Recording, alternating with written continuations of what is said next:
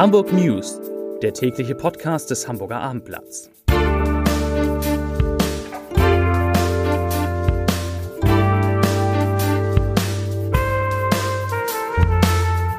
Herzlich willkommen zum letzten täglichen Podcast des Hamburger Abendblatts in dieser Woche. Mein Name ist Lars Heider und heute erzähle ich euch, erzähle ich Ihnen etwas über die ersten Ergebnisse der UKI-Studie über Kinder und Corona. Außerdem so geht es mit den Karstadt- und Kaufhofhäusern in Hamburg weiter, beziehungsweise eben nicht weiter.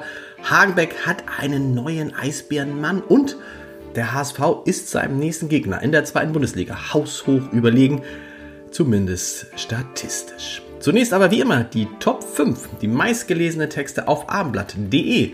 Auf Platz 5 Banküberfall in Lurup, Täter erbeuten mehr als 20.000 Euro. Platz 4 Riesenansturm auf Ferienhäuser an Nord- und Ostsee. Platz 3 Benefizskala für Pflegekräfte. Viele kamen, alle machten mit in der Elbphilharmonie. Platz 2. Nach Unwetter, Hitzewelle rollt auf Hamburg zu. Es wird bis zu 31 Grad warm. Und auf Platz 1, dazu gleich mehr, Karstadt Kaufhof. Diese Hamburger Filialen sollen schließen. Das waren die Top 5 auf abendblatt.de.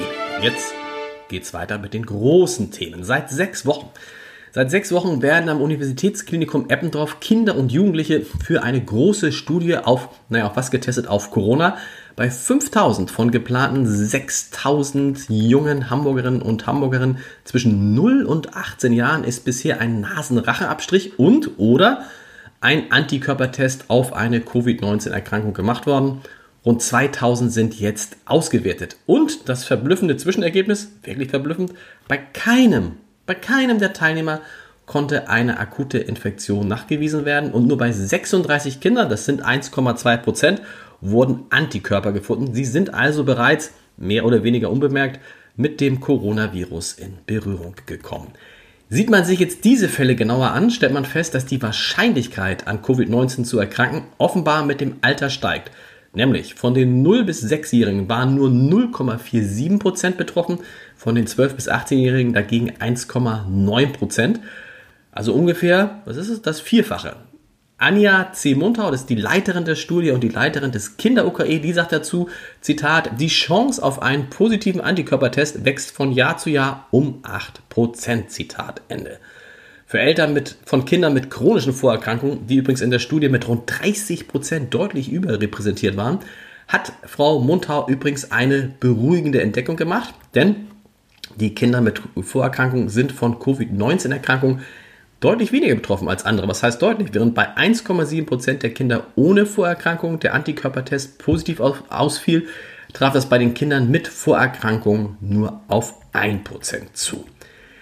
Nichts aussagen kann die Studie leider über Infektionsketten in den Haushalten. Die Wissenschaftler haben bei den Kindern mit einem positiven Antikörpertest sowohl Familien gefunden, in denen Erwachsene an Covid-19 erkrankt waren, als auch solche, in denen das nicht der Fall war, das Virus also von außen in die Familie gekommen sein muss. Und die Frage, ob Kinder ein niedrigeres Infektionsrisiko haben und weniger ansteckend sind als Erwachsene, die kann man angesichts der gewonnenen Ergebnisse leider auch nicht beantworten. Frau Muntau hat dazu gesagt, die Studienleiterin, dafür hätten wir die Studie in der Infektionswelle Anfang April machen müssen. Aber das hat ja leider aus verschiedenen Gründen nicht funktioniert. Immerhin was eindeutig gesagt werden kann, ist, dass die in der Lockdown-Phase vorgenommenen Maßnahmen offensichtlich erfolgreich gewesen sind und eine Ausbreitung des Virus bei Kindern verhindert haben.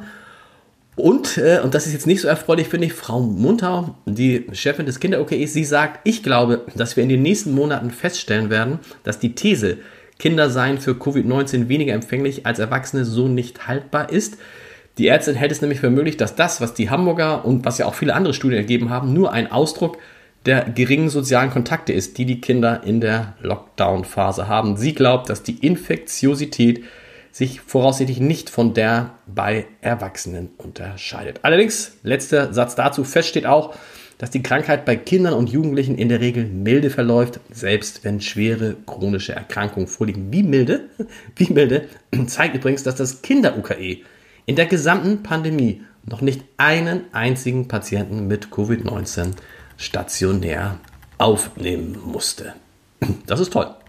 Übrigens, übrigens, der Norden, der Norden, die norddeutschen Länder belegt in der Liste der Bundesländer mit den wenigsten Corona-Infektionen drei der ersten vier Plätze. Wahnsinn. Also heißt mit anderen Worten, man, im, im Norden ist man am sichersten vor dem Virus. Denn Schleswig-Holstein führt mit nur 0,4 Fällen pro 100.000 Einwohner in den vergangenen sieben Tagen vor Mecklenburg-Vorpommern, das auf 0,7 Fälle kommt und dem Saarland 0,8 und dahinter taucht dann Hamburg auf. Hamburg hat es zum ersten Mal, ich habe es vor zwei Tagen, glaube ich, vorhergesehen, zum ersten Mal unter die Marke von 1,0 Fälle auf 100.000 Einwohner geschafft, nämlich genau auf 0,9 Neuinfektionen auf 100.000.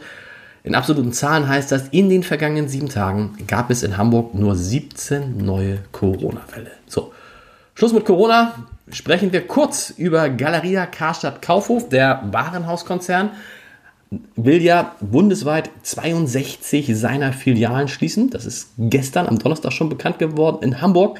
Das ist nun heute am Freitag äh, durchgesickert. In Hamburg könnten vier von sieben Häusern, die der Konzern hier betreibt, betroffen sein. Zumindest stehen sie auf einer Streichliste, die dem Hamburger Abendblatt vorliegt. Es sind die Filialen in Bergedorf und Wandsbek sowie die ehemaligen Kaufhofhäuser in der Mönckebergstraße und im Alstertaler Einkaufszentrum, dem AEZ. In diesen vier Häusern in Hamburg arbeiten insgesamt rund 450 Menschen. Ob sie jetzt tatsächlich ihre Jobs verlieren und viele Zehntausende Kunden ihre Karstadthäuser oder Kaufhofhäuser, das steht aber endgültig noch nicht fest, denn der Konzern verhandelt noch mit den Vermietern der Immobilien über mögliche Nachlässe. Wir drücken die Daumen. Es ist in diesem Podcast allmählich Zeit für eine gute Nachricht nach so vielen, so mittelguten Nachrichten. Victoria die Eisbärdame in Hagenbecks Tierpark, die ist seit heute nicht mehr allein. Heute Morgen ist der in Moskau geborene Eisbärmann Kapp, ich hoffe, so spricht er sich aus, Kapp, Kapp, Kapp, ins Gehege eingezogen, eine Leihgabe des Zoos in Karlsruhe. Und gemeinsam sollen Victoria und Kapp jetzt für Nachwuchs sorgen, für was sonst. Angeblich passt das Erbgut der beiden ideal und sie sind wie gemacht dafür, Eltern zu werden. Und das wäre es, wenn wir in Hamburg auch mal wieder, ich kann mich gar nicht erinnern, aber so einen kleinen Knut hätten. Daran kann man sich noch erinnern, ja. Auch da heißt es wieder Daumen drücken und beim, zum letzten Mal Daumen drücken und vor allen Dingen tief durchatmen heißt es für alle HSV-Fans am morgigen Sonnabend, dem vorletzten Spieltag in der zweiten Bundesliga. In Heidenheim müssen die Hamburger wenigstens unentschieden spielen, besser gewinnen, um nicht zu riskieren, am Saisonende, wie schon vor einem Jahr wieder nur auf dem vierten Platz zu landen und damit auf jeden Fall in der zweiten Bundesliga bleiben zu müssen. Wenn es nur nach den Zahlen ginge, wenn es nur nach den Zahlen ginge, müsste der HSV Heidenheim in Klammern, das 50.000 Einwohner hat, also so groß ist wie Emshorn, haushoch überlegen sein. Wir haben das mal zusammengestellt. Ich habe das mal für Sie, für euch zusammengestellt. Der HSV-Etat liegt bei knapp 47 Millionen Euro, der von Heidenheim bei knapp 19. Die Hamburger haben in den vergangenen sechs Jahren 126 Millionen Euro für Neuzugänge ausgegeben. Heidenheim, Achtung, 8. 88.606 Vereinsmitgliedern beim HSV stehen 2550 bei Heidenheim gegenüber. Und trotzdem, ach, ich sage es einfach, trotzdem wird es ein Zitterspiel, was vielleicht auch daran liegt, dass der HSV in den vergangenen, in den vergangenen äh, 13 Jahren 18 Trainer hatte und Heidenheim nur einen. Ja, Daumen drücken, Daumen drücken, Daumen drücken. Ich wünsche Ihnen, ich wünsche euch allen ein schönes Wochenende.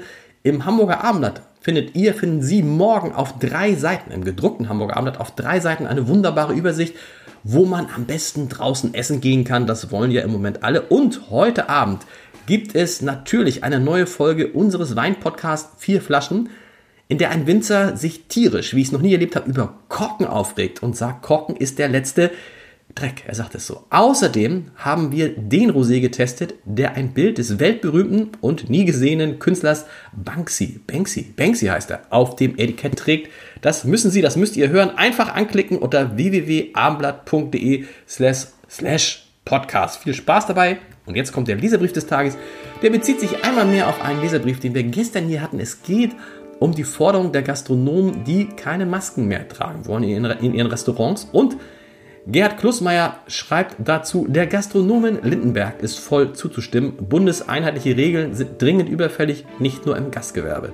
So ist es zum Beispiel nicht nachvollziehbar, dass Kunden sich in einem Supermarkt mit Stoffmasken quälen, während das Personal an der Fleischtheke ohne entsprechenden Schutz arbeitet.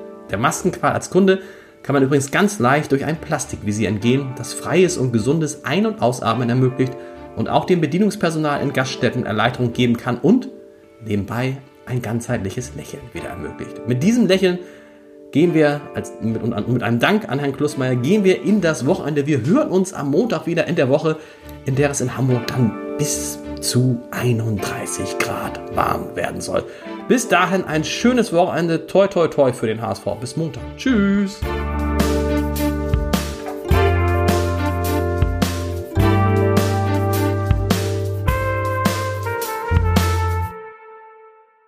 Weitere Podcasts vom Hamburger Abendblatt finden Sie auf abendblatt.de slash podcast.